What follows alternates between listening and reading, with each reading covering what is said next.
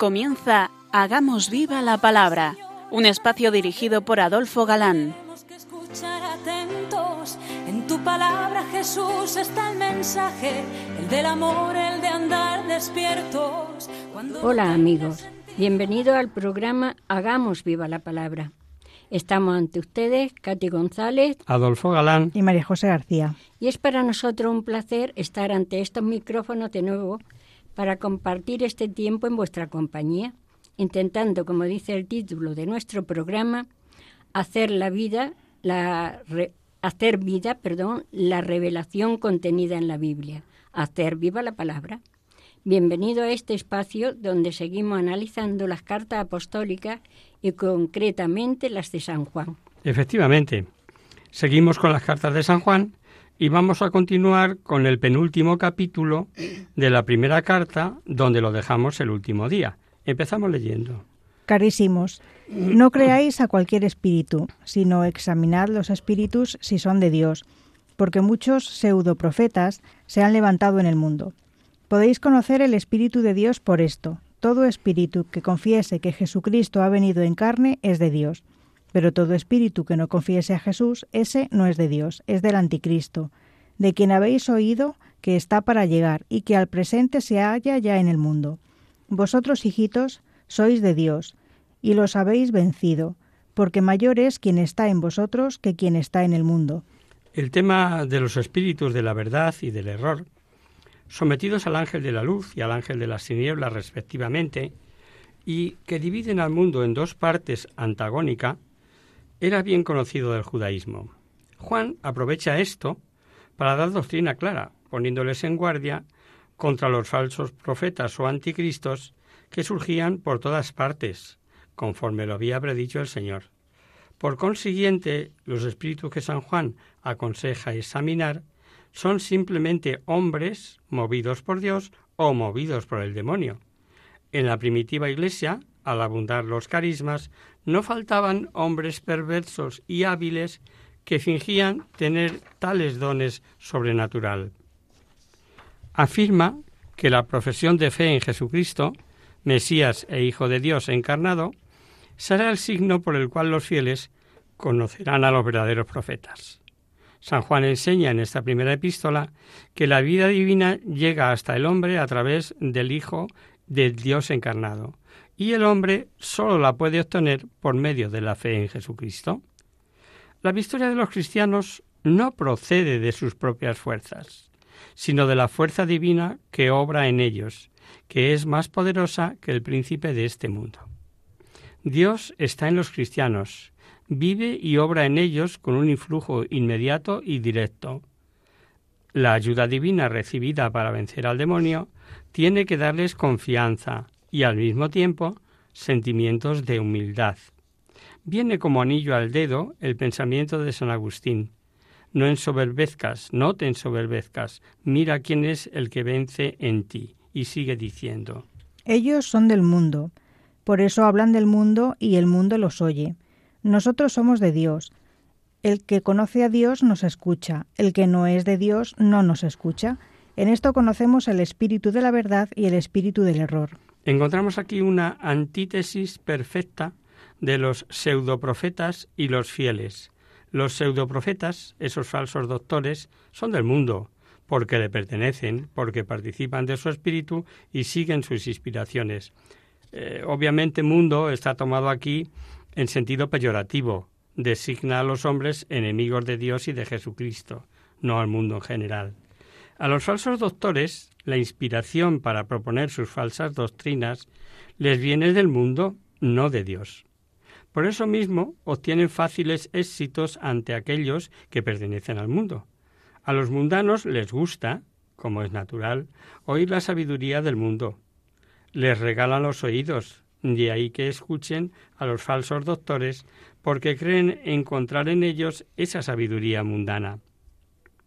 San Juan identificándose con la jerarquía de la Iglesia, perdón, y con los predicadores del Evangelio, habla en primera persona del plural, contraponiéndose a los pseudoprofetas. Nosotros, dice, la fe transmitida unánimemente en las iglesias y enseñada por los obispos es la norma suprema de los fieles, el criterio último de la doctrina ortodoxa. Los que la escuchan y obedecen son de Dios. Los que no la oyen no son de Dios. Y vuelve San Juan sobre el tema del amor fraternal. Exhorta, es, es su argumento favorito, exhorta a los fieles al amor recíproco a fin de que permanezcan en comunión con Dios. Leamos. Carísimos, amémonos unos a otros porque la caridad procede de Dios. Y todo el que ama es nacido de Dios y a Dios conoce. El que no ama no conoce a Dios porque Dios es caridad. La caridad de Dios hacia nosotros se manifestó en que Dios envió al mundo a su Hijo unigénito para que nosotros vivamos por Él. En eso está la caridad, no en que nosotros hayamos amado a Dios, sino en que Él nos amó y envió a su Hijo, víctima expiatoria de nuestros pecados. Carísimos, si de esta manera nos amó Dios, también nosotros debemos amarnos unos a otros. A Dios nunca le vio nadie. Si nosotros nos amamos mutuamente, Dios permanece en nosotros, y su amor es en nosotros perfecto. Conocemos que permanecemos en Él y Él en nosotros en que nos dio su Espíritu. Y hemos visto, y damos de ello testimonio, que el Padre envió a su Hijo como Salvador del mundo. Quien confiese que Jesús es el Hijo de Dios, Dios permanece en Él y Él en Dios. Y nosotros hemos conocido y creído la caridad que Dios nos tiene. Dios es caridad, y el que vive en caridad permanece en Dios y Dios en Él. La perfección del amor en nosotros se muestra en que tengamos confianza en el día del juicio, porque como es Él, así nosotros, así somos nosotros en este mundo. En la caridad no hay temor, pues la caridad perfecta echa fuera el temor, porque el temor supone castigo, y el que teme no es perfecto en la caridad. Cuanto a nosotros, amemos a Dios, porque Él nos amó primero. Si alguno dijere, amo a Dios, pero aborrece a su hermano, miente pues el que no ama a su hermano, a quien ve, no es posible que ame a Dios a quien no ve. Y nosotros tenemos de él este precepto, que quien ama a Dios ame también a su hermano. Todo el que cree que Jesús es el Cristo, ese es nacido de Dios, y todo el que ama al que le engendró, ama al engendrado de él. Conocemos que amamos a los hijos de Dios en que amamos a Dios y cumplimos sus mandamientos. Un pasaje precioso, que no merecía la pena cortar porque todo él se explica perfectamente. Y estoy seguro, queridos oyentes, que habéis oído esto 50 veces. Pues ya sabéis, es del final de la primera carta de San Juan. Perdón, que te he cortado. No pasa nada. Pues esta es la caridad de Dios, que guardemos sus preceptos. Sus preceptos no son pecados, porque todo el engendrado de Dios vence al mundo. Y esta es la victoria que ha vencido al mundo, nuestra fe. Nuestra fe. Muchas gracias, María José. San Juan sugiere en su exhortación que esta elección para ser amados no es una obligación arbitraria, sino una exigencia de la naturaleza, porque Dios es amor.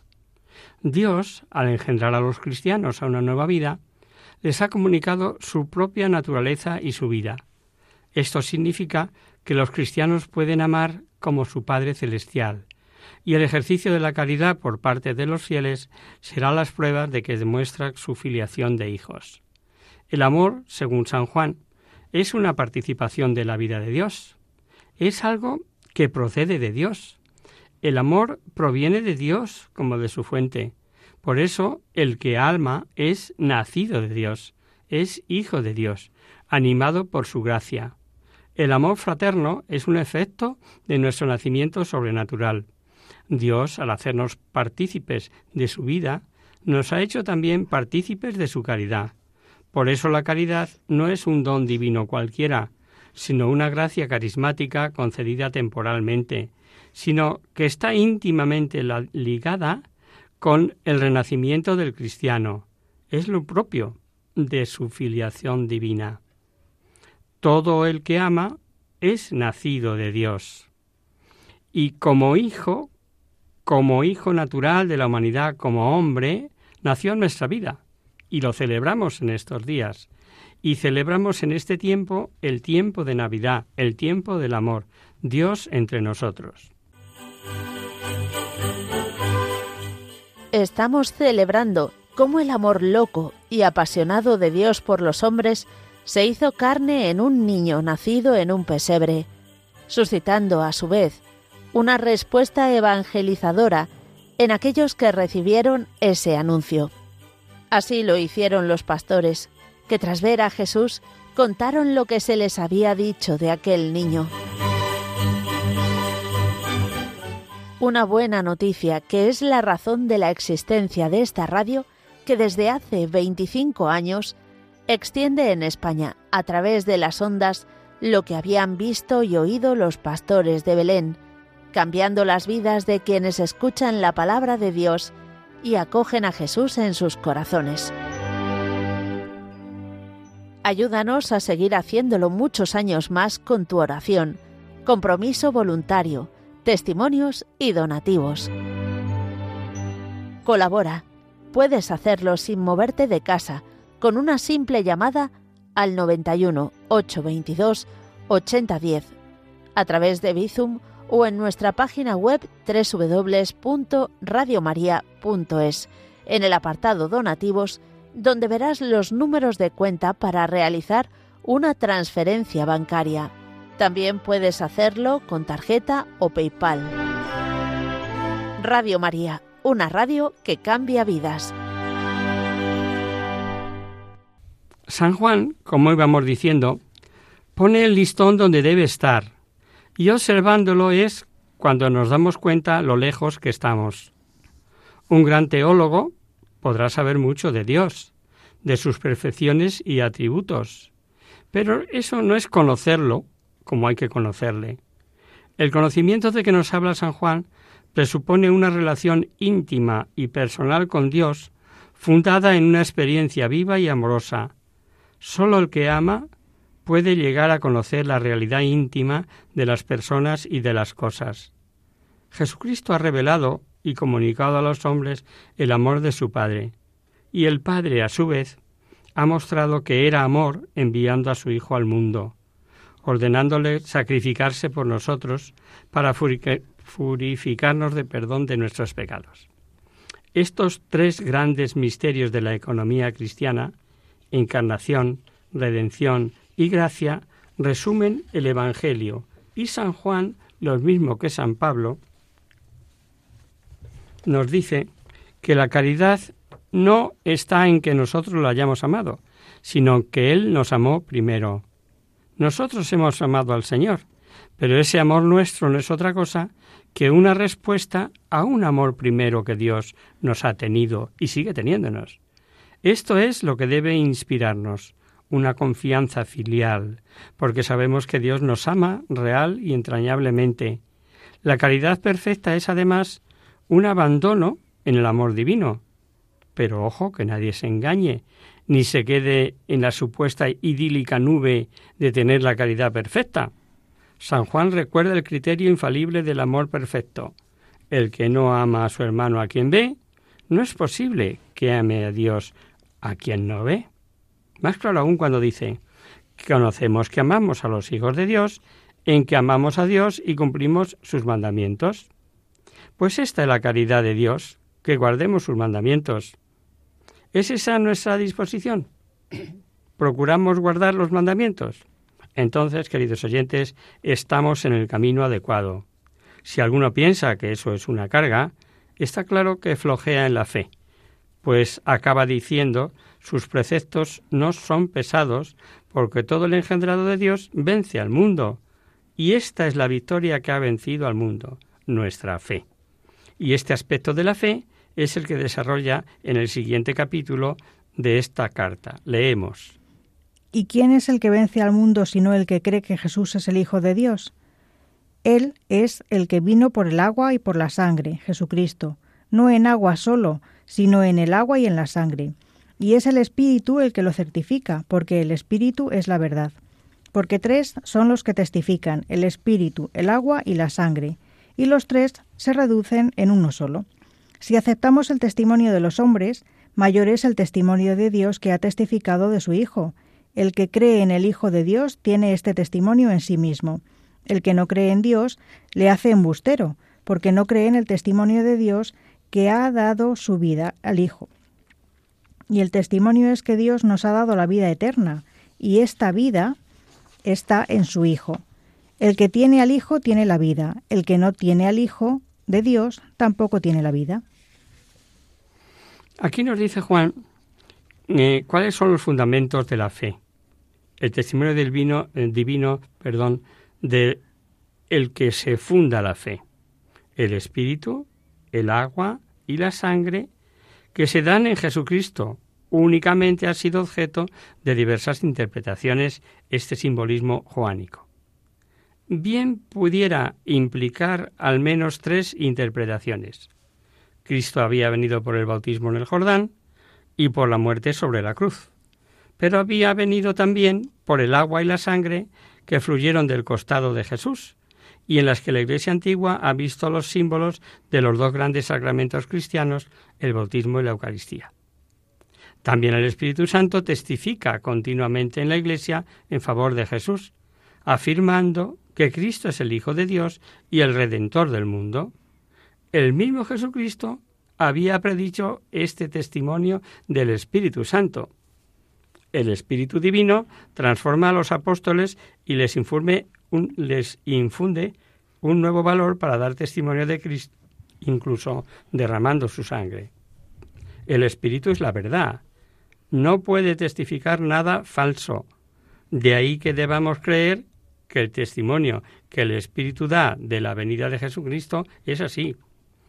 Dio testimonio de Cristo en el bautismo, apareciéndose en forma de paloma. Lo dio también solemnemente el día de Pentecostés, apareciendo en forma de fuego, instruyendo y confirmando a los apóstoles, y da continuamente testimonio de Cristo en la historia de la Iglesia con sus carismas y con su obra santificadora. Y termina diciendo, Esto os escribo a los que creéis en el nombre del Hijo de Dios para que conozcáis que tenéis la vida eterna. Sin embargo, después de haber terminado la carta, parece que aún le queda algo que decir y lo mismo que sucede en su cuarto Evangelio. Añade un epílogo que consta de dos partes. Habla primero de la eficacia de la oración, en los versículos del 14 al 17, y luego exhorta a los fieles a evitar el pecado y a tener fe en Dios al obtener la vida eterna del 18 al 21. Vamos a leer la primera parte, el versículo 17.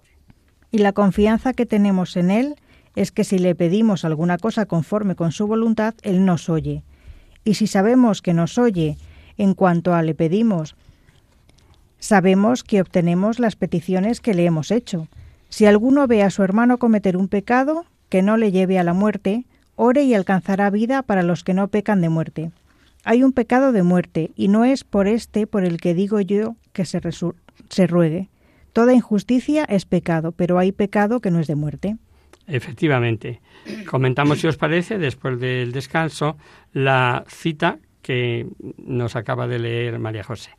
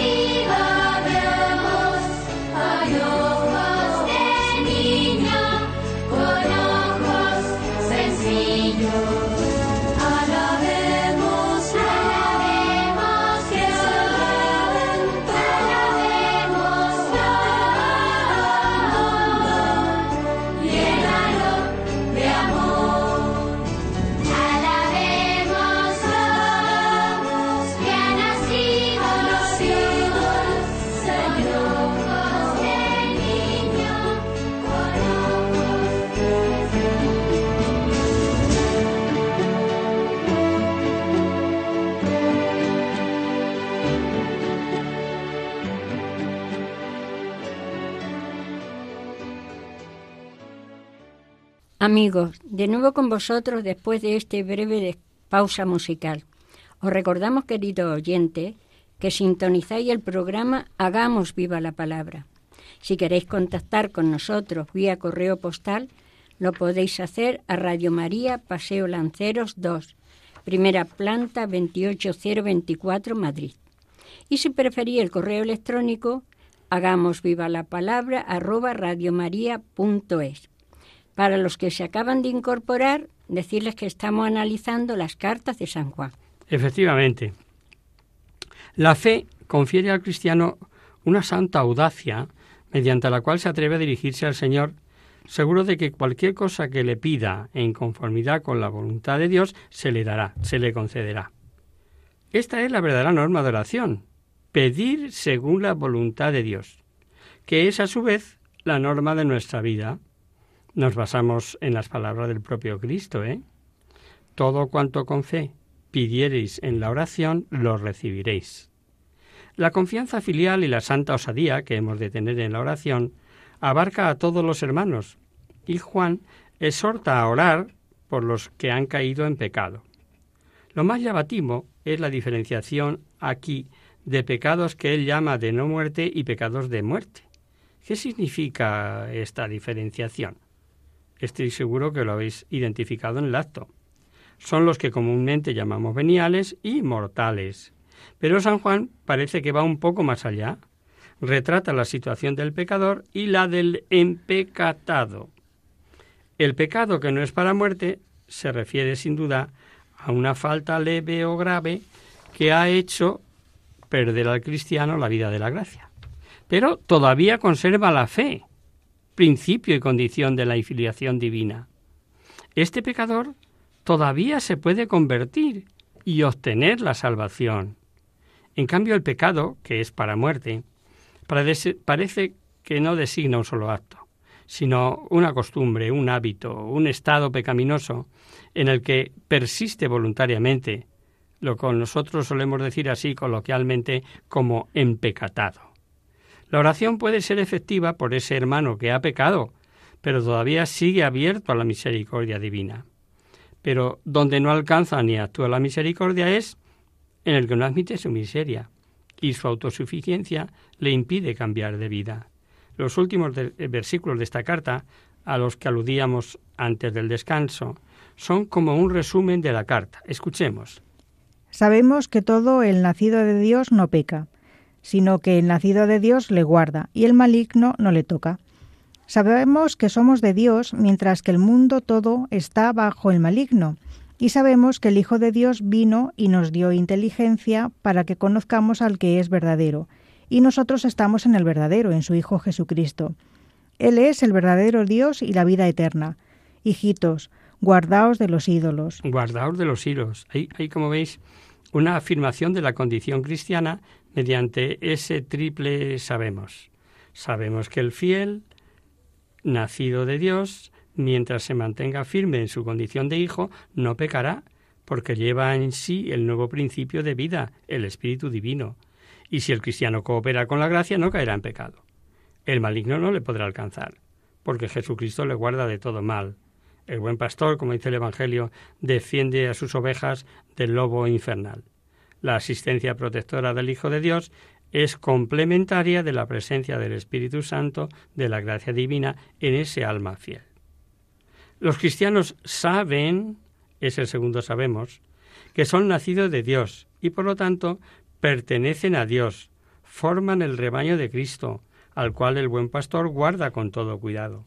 Sin embargo, a la comunidad de los fieles se opone el mundo tenebroso y rebelde a Cristo, dirigido por Satanás, el príncipe de este mundo.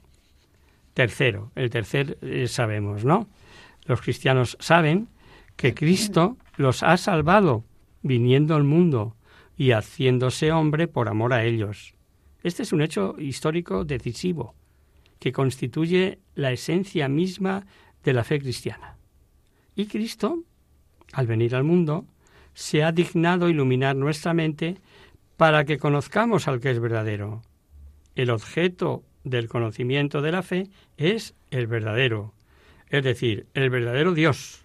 Por eso dice muy bien a continuación el apóstol. Y nosotros estamos en el verdadero, en su Hijo Jesucristo. Jesucristo, perdón, es el único mediador entre el Padre y los hombres, el que da la vida divina y el que revela al Padre. Todo cuanto los cristianos poseen de sobrenatural se lo deben al Hijo, porque Cristo es amor y es vida eterna. Y San Juan termina su epístola poniendo en guardia a los fieles contra los ídolos que se oponen al culto verdadero porque son engañosos. Eso parece indicar, parece que nos está diciendo, que el origen, los destinatarios de origen son de origen pagano eh, de esta primera carta de Juan y estaban rodeados de peligros. La idolatría se infiltraba solapadamente entre ellos, sobre todo, sobre todo perdón, mediante algo que les era pedido, ¿eh? cuidado, que hay que analizar todos y toda época, el culto a los emperadores. Como os decíamos antes eh, del descanso, vamos con la segunda carta de Juan, pero veremos conjuntamente la segunda y la tercera, pues aunque hay exegetas que dudan que sean de él, de su paternidad, es decir, que Juan el apóstol sea autor, observamos que las semejanzas entre sí que todos los autores coinciden atribuirlas al mismo autor. Son, como decía Holman, dos hermanas gemelas. Pero hay razones para atribuirlas a Juan el Apóstol sin ningún problema. Veamos. La parte inicial y parte final de ambas se corresponde claramente. Segundo, la parte central difiere porque trata de otra materia, de materia distinta. Y tres, las dos epístolas, su autor es designado con el título de el presbítero, es decir, el anciano. Se le debía de dar este título o apelativo más por su autoridad extraordinaria que por su ancianidad. El presbítero gozaba de una gran autoridad en todas las iglesias del Asia Menor.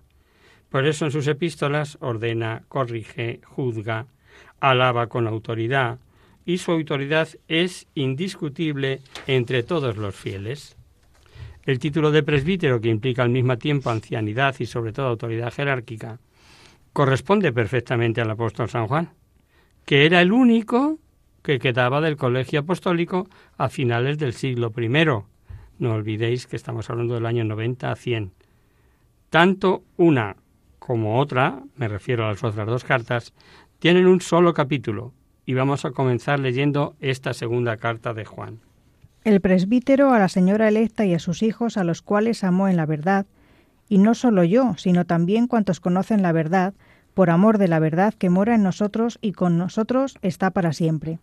Con vosotros sea la gracia, la misericordia y la paz de parte de Dios Padre y de Jesucristo, Hijo del Padre, en la verdad y en la caridad. Esta carta sigue el modelo paulino, cambiando únicamente el título de apóstol por el de presbítero. Eh, la epístola va dirigida a una tal señora electa, y a sus hijos, es decir, a una iglesia del Asia Menor. El autor de la segunda de Juan se llama a sí mismo el presbítero, y el artículo indica que el que lleva este nombre es una persona bien conocida y reverenciada por sus lectores. Era el presbítero, el anciano por excelencia. El servirse de, el, perdón, el servirse de este seudónimo para no revelar su propio nombre, es una nota que concuerda perfectamente con San Juan Apóstol, que en el cuarto Evangelio siempre, lo recordaréis, se designa a sí mismo con el apelativo el discípulo a quien Jesús amaba y nunca da su nombre. El apóstol de la caridad comienza expresando el amor sincero que tiene a esta señora y a sus hijos. La ama en la verdad cristiana, es decir, en Cristo, y este amor en la verdad sería semejante al amor en Cristo Jesús de San Pablo. Sería un amor auténtico, un amor santo, que une entre sí a todos los hijos de Dios. San Juan les quiere decir que los ama profundamente. Se trata, por consiguiente, de un amor propiamente divino, pero humanamente asimilado por el apóstol. Mucho me he alegrado al saber que tus hijos caminan en la verdad, conforme al mandato que hemos recibido del Padre. Ahora te ruego, señora, no como quien escribe un precepto nuevo, sino el que desde el principio tenemos, que os améis unos a otros. Y esta es la caridad, que caminemos según sus preceptos. Y el precepto es que andemos en caridad, según habéis oído desde el principio. Ahora se han levantado en el mundo muchos seductores que no confiesan que Jesucristo ha venido en carne. Este es el seductor y el anticristo. Guardaos, no vayáis a perder lo que habéis trabajado, sino haced por recibir un galardón cumplido. Todo el que se extravía y no permanece en la doctrina de Cristo no tiene a Dios. El que permanece en la doctrina, ese tiene al Padre y al Hijo. Si alguno viene a vosotros y no lleva esa doctrina, no le recibáis en casa ni le saludéis, pues el que le saluda comunica en sus malas obras. El apóstol manifiesta su alegría de haber encontrado en Éfeso o durante sus peregrinaciones apostólicas fieles de esta iglesia a la cual escribe que caminan en la verdad. San Juan se alegra porque la fidelidad de estos le permite hablar así. No es un reproche, sino más bien una alabanza. Caminar en la verdad es un hebraísmo que significa vivir según los mandamientos. Estos cristianos actúan, y es su forma de conducta, caminar según el mandamiento del Señor, que lo resume todo la caridad fraterna es sobre todo amando a los hermanos como se prueba el amor que profesamos a Dios y en primer lugar que somos sus hijos. Lo que hace más urgente la exhortación a la caridad es la presencia de sus seductores en la comunidad cristiana. Estos negaban que Jesucristo fuera el verdadero Hijo de Dios, encarnado y muerto por los hombres. Negando la encarnación, desconocía el amor que Dios había manifestado a los hombres amor que es la fuente y modelo del que nosotros hemos de profesar a nuestros hermanos. San Juan considera la caridad, igual que San Pablo o Santiago, como inseparable de la verdadera fe. Y ahora vemos qué significa el último versículo que ordena, ordena, perdón, o impone una regla de conducta como modo de proceder con los infieles. Cuando algún predicador viene a casa de algún fiel y no confiesa que Jesús es el Hijo de Dios encarnado y muerto por los hombres, San Juan manda al cristiano no recibirlo en casa ni saludarlo. Son severas palabras del apóstol, que en nuestro tiempo pues nos parecen impropias. Hay que entenderlas a la luz de aquel ambiente oriental que tenía en sumo grado la, la hospitalidad. Entre los orientales el saludo no era un simple signo de urbanidad, al estilo moderno, sino que era una señal de simpatía, de solidaridad, de familiaridad. La hospitalidad tampoco era un simple acto de cortesía, un medio de lucro, como sucede hoy, sino un deber sagrado, un acto de caridad, una verdadera demostración de solidaridad para con el huésped. Sin embargo, en nuestro caso, tal demostración de simpatía y de solidaridad para con los falsos doctores constituía un grave peligro para la fe. El que recibe y saluda a los herejes así, en este sentido, se hace cómplice de sus malas obras. obras perdón. Leemos los dos últimos versículos de la carta, que es como su despedida. Mucho más tendría que escribiros, pero no he querido hacerlo con papel y tinta, porque espero ir a vosotros y hablaros cara a cara, para que sea cumplido nuestro gozo, te saluda los hijos de tu hermana electa. Juan explica que no les escribe más, aunque tendría muchas cosas más que decirles, pero les deja para su próxima visita en que los podrá ver y decírselos de viva voz. Su visita le proporcionará mayor alegría que una carta muy larga. El encuentro del apóstol con sus fieles será motivo, esto dice, de gozo recíproco. San Pablo también deseaba ver a los hermanos, para consolarle con ellos, no sé si lo recordáis, por la mutua comunicación de nuestra común fe, decía Pablo. San Juan concluye la carta enviado saludos a la señora electa de parte de los hijos de su hermana también electa. Los hijos representan dos miembros de la Iglesia, la electa madre de esos fieles, desde donde escribía el apóstol, probablemente Éfeso, como hemos apuntado. Si San Juan no manda su saludo personal, es porque él mismo se incluye entre los miembros de la Iglesia. Y con el final de esta carta lo vamos a dejar por hoy, amigos. Seguiremos el próximo día con la tercera de Juan y como es muy breve, comentaremos con ella, con toda probabilidad, si Dios quiere, la de San Judas.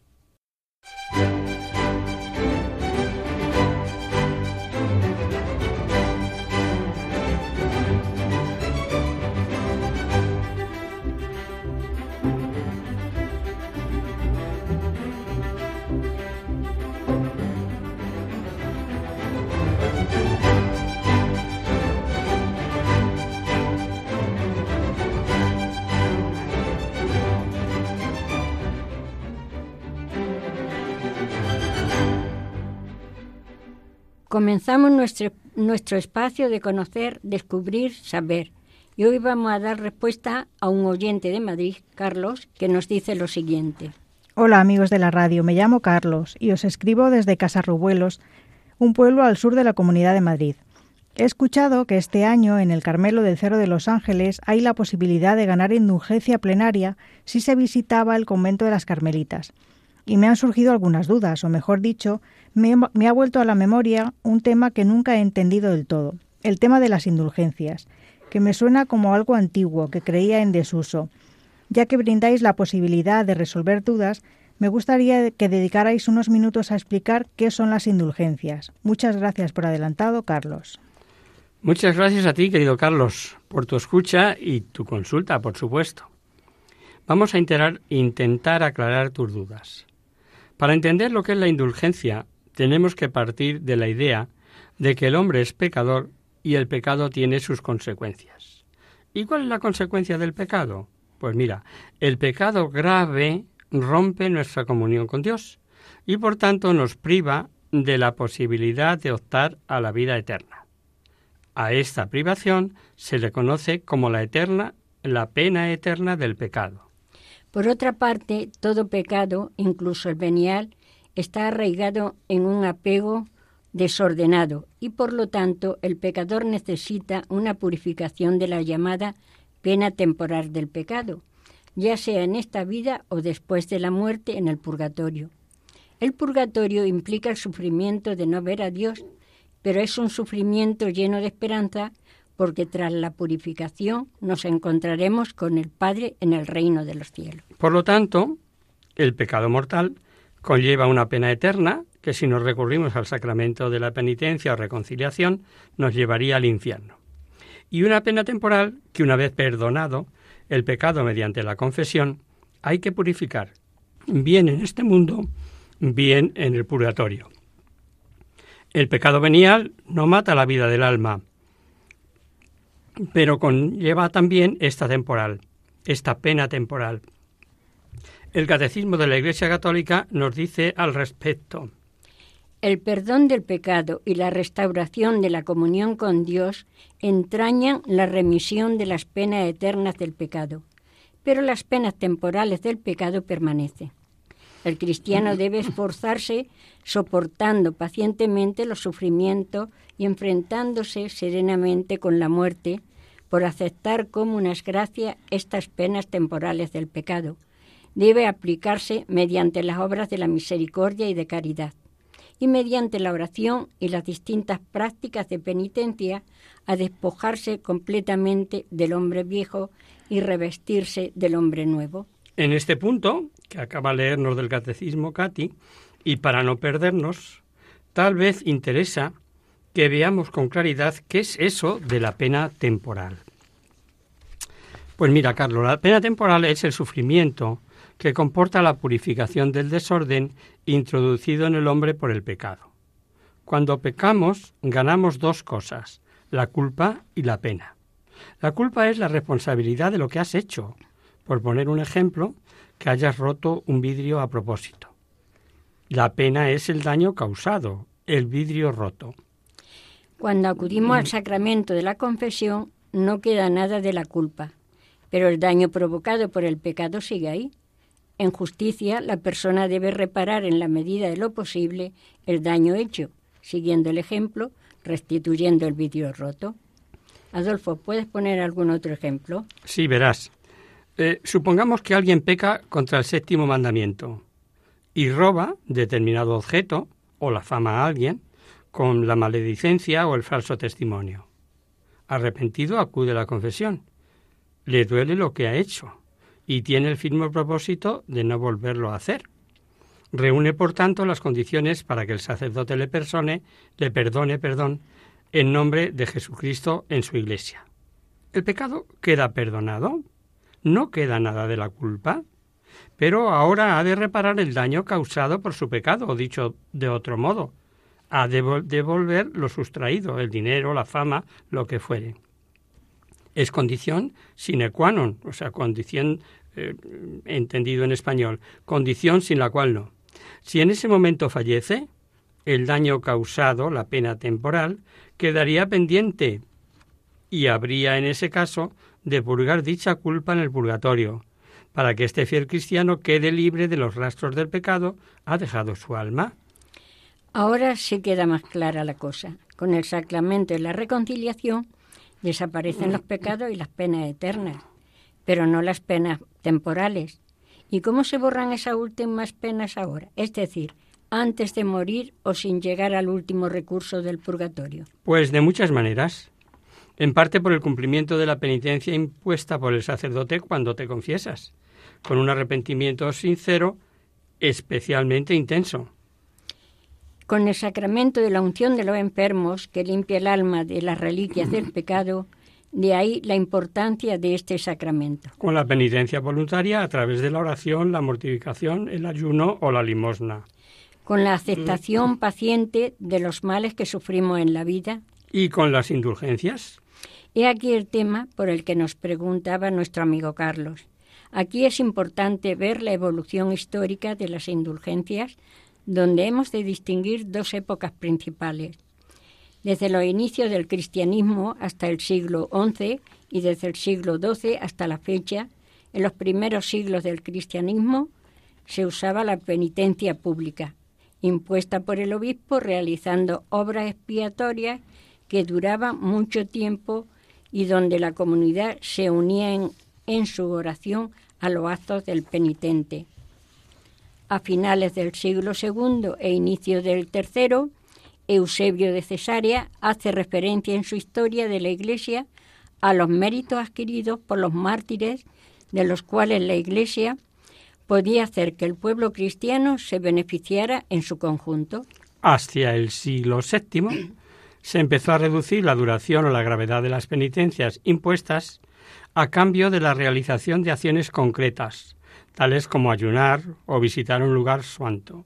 Era frecuente que el Papa mitigara una penitencia a los que acudían en peregrinación a Roma porque temaba, tomaba en cuenta las penalidades del viaje.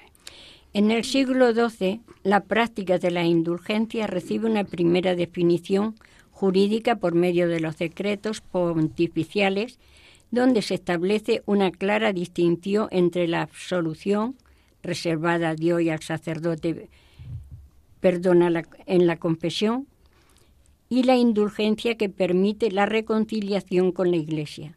Paralelamente se desarrolló la doctrina de la comunión de los santos, por la cual todos los hombres estamos unidos de una manera sobrenatural y tanto la santidad como los pecados de cualquiera de nosotros tienen influencia sobre toda la comunidad.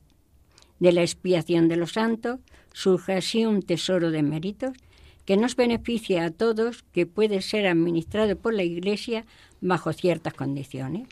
A principios del siglo XVI, el Papa Julio II, de 1506, concedió indulgencia plenaria a todo el que diera una limosna para construir la Basílica de San Pedro en Roma.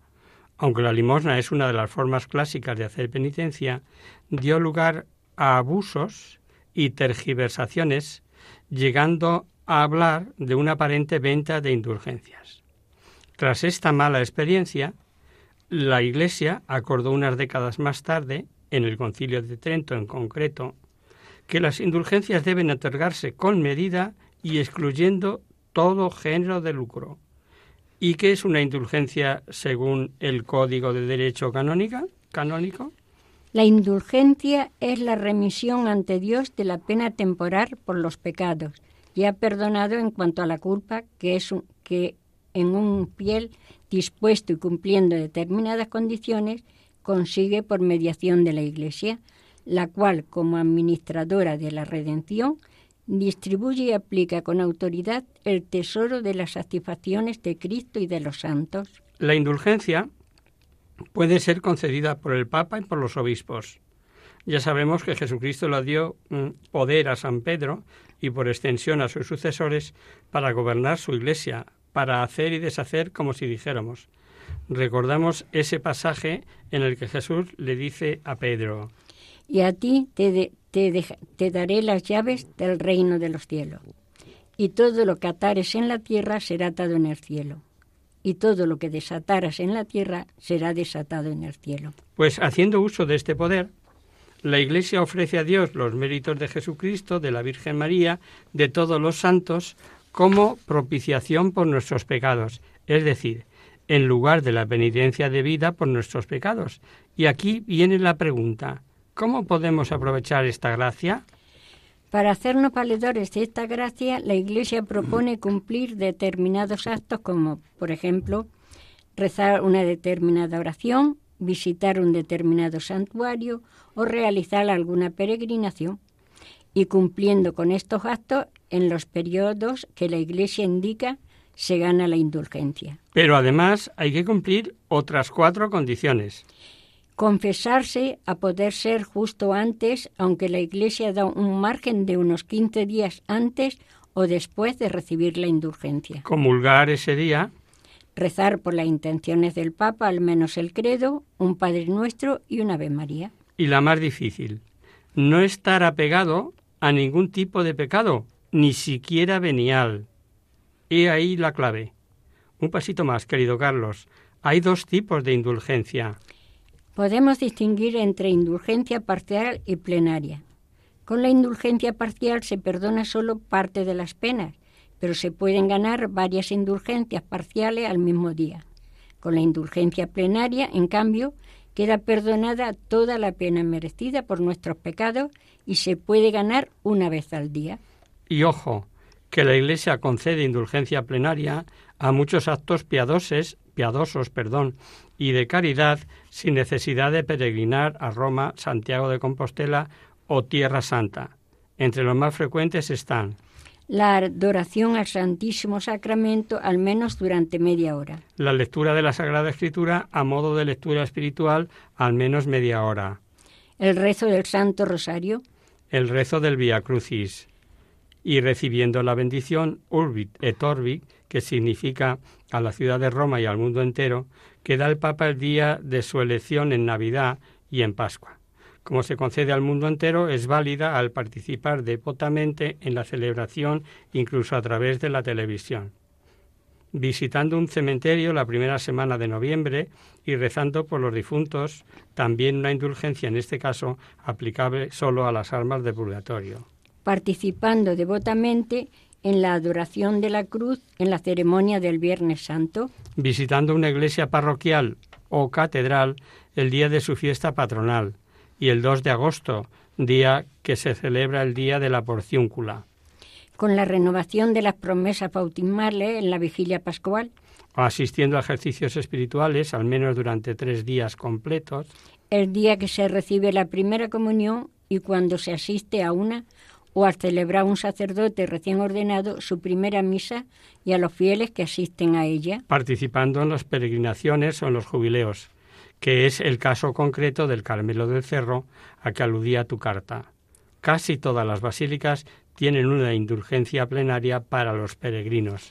participando en la fiesta de la Divina Misericordia el domingo siguiente al de Pascua, Todos estos actos nos permiten ganar indulgencia plenaria, En cuanto a las indulgencias parciales, la Iglesia las concede en muchos actos, entre otros rezar algunas oraciones especialmente significativas como el Ángelus, el, el Te Deum, el Magnífica o la Salve, entre otras. asistir devotamente a un sermón o impartir o recibir catequesis o hacer un día de retiro. Hacer una obra de caridad, privarse por mortificación de algo lícito, como veis, queridos oyentes, hay un amplio abanico de las posibilidades y no es nuestra intención ser exhaustivos ni pesados. Por último, decir que las indulgencias no solo valen para uno mismo, sino que se pueden aplicar por los difuntos. ¿Qué mejor obra de caridad que ganar una indulgencia por nuestros seres queridos que han fallecido por si lo necesitan? Esperamos haber resuelto tus dudas, amigo Carlos. Si quieres ampliar la información, te recomendamos que leas la encíclica Indulgeniatum Doctrina del Papa Pablo VI sobre las indulgencias. Es cortita y se lee muy bien. También puedes recurrir al Catecismo de la Iglesia Católica. De todos modos, nosotros estamos a tu disposición y a la de todos los oyentes para cualquier duda o aclaración. Y hasta aquí, queridos amigos, el programa de hoy. Os dejamos con nuestra sintonía y os recordamos que si queréis dirigiros al programa para cualquier duda, aclaración o sugerencia, participando en el espacio de conocer, descubrir, saber, estamos a vuestra total disposición y encantados de atenderos en la siguiente dirección. Radio María, Paseo Lanceros 2, primera planta, 28024, Madrid. O bien, o bien, si lo preferís, al correo electrónico hagamos viva la palabra arroba radiomaria.es. Os recordamos, queridos oyentes, que tanto este como el resto de nuestros programas los tenéis a vuestra disposición en el podcast de Radio María en la página web www.radiomaria.es. El miércoles, próximo miércoles, como sabéis, está el programa que alterna con nosotros quien guarda mi palabra, con, por- con el Padre José Ribes. Por tanto, nosotros nos encontraremos de nuevo dentro de 15 días, si Dios quiere. con una emisión en la que finalizaremos las cartas que hemos desarrollado en este año y pico de programas con la carta de San Judas y lo que nos queda de San Juan.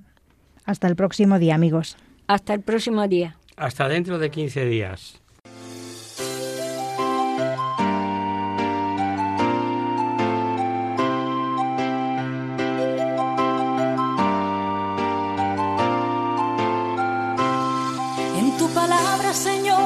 La clave. Solo tenemos que escuchar atentos. En tu palabra, Jesús, está el mensaje. El del amor, el de andar despierto. Así concluye Hagamos viva la palabra con Adolfo Galán. Andemos como ciegos. En tu palabra y haremos la fuerza que nos levante y llene de sosiego. Ojalá